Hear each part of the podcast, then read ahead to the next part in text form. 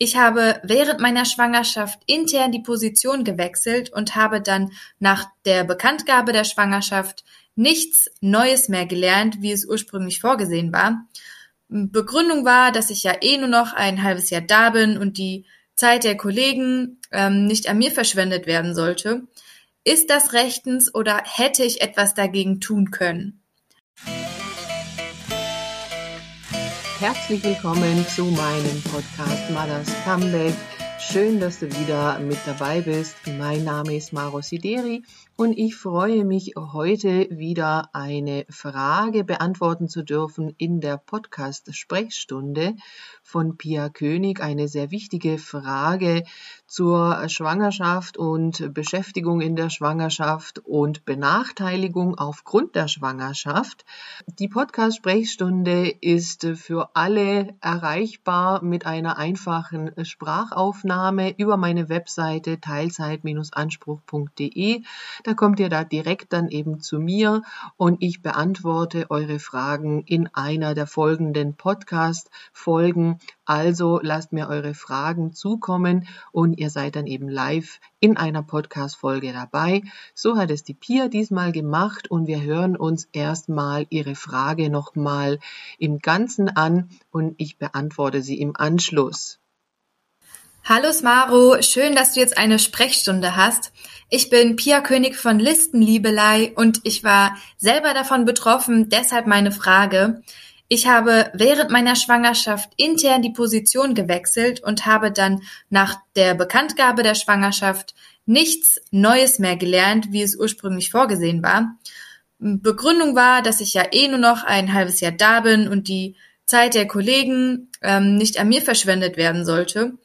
Ist das rechtens oder hätte ich etwas dagegen tun können?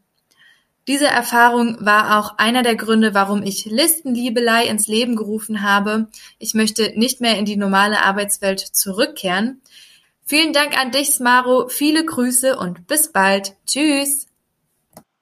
Vielen lieben Dank für deine Frage, liebe Pia.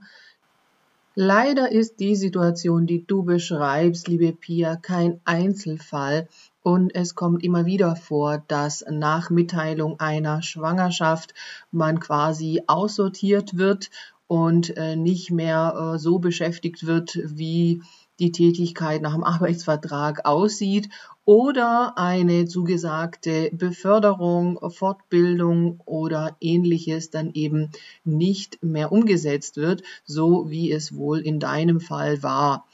Und hier gibt es jetzt aus meiner Sicht erstmal einen praktischen Tipp und dann die rechtliche Situation.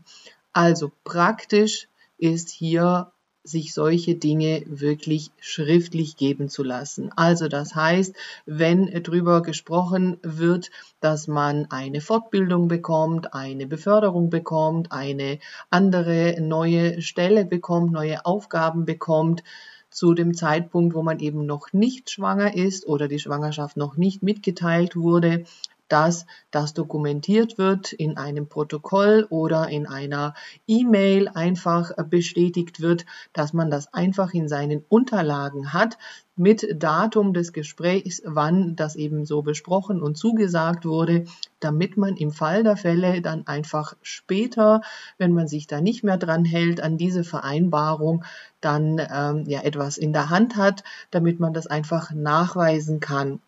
Weil das praktische Problem an diesen Themen ist häufig, dass eben der Nachweis fehlt. Wenn solche Gespräche unter vier Augen stattfinden und das nicht irgendwo noch schriftlich abgelegt und dokumentiert ist und man später jetzt sagen möchte, ja, aber mir wurde doch damals versprochen oder zugesagt, äh, dass ich hier eine Fortbildung mache oder befördert werde, ist es halt eben schwierig bis unmöglich, solche Absprachen im Nachhinein nachzuweisen. Deshalb also unbedingt irgendetwas Schriftliches, also im Sinne von einer E-Mail zum Beispiel, ist schon mal sehr hilfreich dann ist es aus meiner Sicht wichtig zu wissen, dass das, was da passiert ist, eine klare Diskriminierung aufgrund des allgemeinen Gleichbehandlungsgesetzes ist, denn dort ist ja gesetzlich verboten, aufgrund des Geschlechts diskriminiert zu werden. Das heißt also, es gibt dort das Merkmal des Geschlechts, das als ja, sogenanntes verbotenes Diskriminierungsmerkmal angegeben ist. Und da nun mal nur Frauen schwanger werden können, ist damit eindeutig das Geschlecht äh, gegeben als Merkmal. Und wenn man jetzt aufgrund der Schwangerschaft bei einer Fortbildung, Beförderung oder ähnlichem dann nicht mehr berücksichtigt wird, obwohl das vorher so vereinbart war, dann ist es ein klarer Fall einer Diskriminierung aufgrund des AGG. Und allein das schon zu wissen, ist, äh, denke ich, wichtig, weil daraus ergeben sich dann weitere mögliche Schritte. Da macht es natürlich dann Sinn, sich zu informieren und dann eben auch zu entscheiden, inwiefern man sich da auch wehren möchte. Jedenfalls weiß man dadurch, dass man sich halt wehren kann. Auf welche Art und Weise man dann jetzt dagegen vorgehen möchte, wenn man es denn möchte, das ist natürlich sehr individuell. Also wenn man jetzt nicht zum Anwalt, zur Anwältin gehen möchte, weil man jetzt äh, meint, ja, dadurch würde ja ein Rechtsstreit entstehen, was ja bei einer Beratung durch einen Anwalt und Anwältin ja natürlich nicht gegeben ist, aber wenn man jetzt den Schritt äh, nicht gehen möchte, dass man äh, zu einem Anwalt, Anwältin, zu einer Beratung geht, dann gibt es die Antidiskriminierungsstelle des Bundes. Den Link zur Antidiskriminierungsstelle findet ihr in den Show Notes. Dort äh, gibt es auch ganz viele Informationen zu diesem Punkt Diskriminierung und da gibt es auch ganz viele Musteranträge, die man einfach downloaden kann und direkt ausfüllen kann und zum Beispiel auch beim Arbeitgeber eine Beschwerde, eine ja offizielle Beschwerde einreichen kann oder auch einen Schadensersatz geltend machen kann. Denn wenn man jetzt aufgrund der Schwangerschaft eine Beförderung nicht bekommt, die einem zugesagt wurde, oder eine Fortbildung dann kann dadurch ein Schaden entstehen, nämlich die Differenz in Bezug auf die Vergütung erstmal gesehen, von der bisherigen Vergütung zu der Vergütung, die man nach der Fortbildung oder nach der Beförderung äh, bekommen würde, oder auch eben eine Art Schaden, was jetzt kein unbedingt finanzieller Schaden ist, aber ein immaterieller Schaden ist durch die entgangene Beförderung oder Fortbildung, der auch dann in Geld zu ersetzen ist. Das muss man dann natürlich ähm, berechnen, beziffern, was das eben für ein Schaden wäre.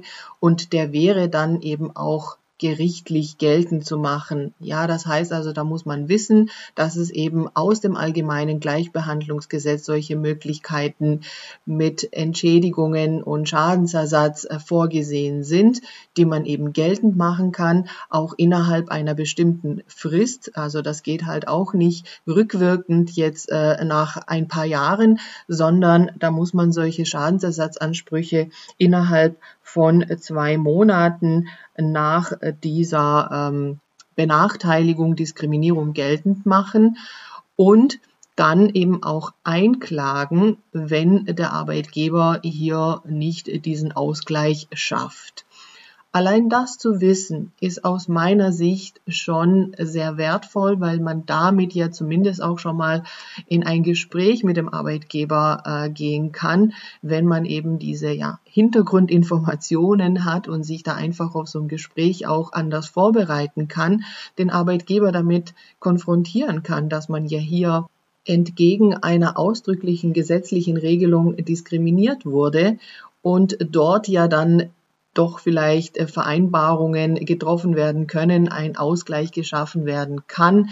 Das heißt, es erfordert schon das aktive Tätigwerden mit wirklich konkreten Schritten.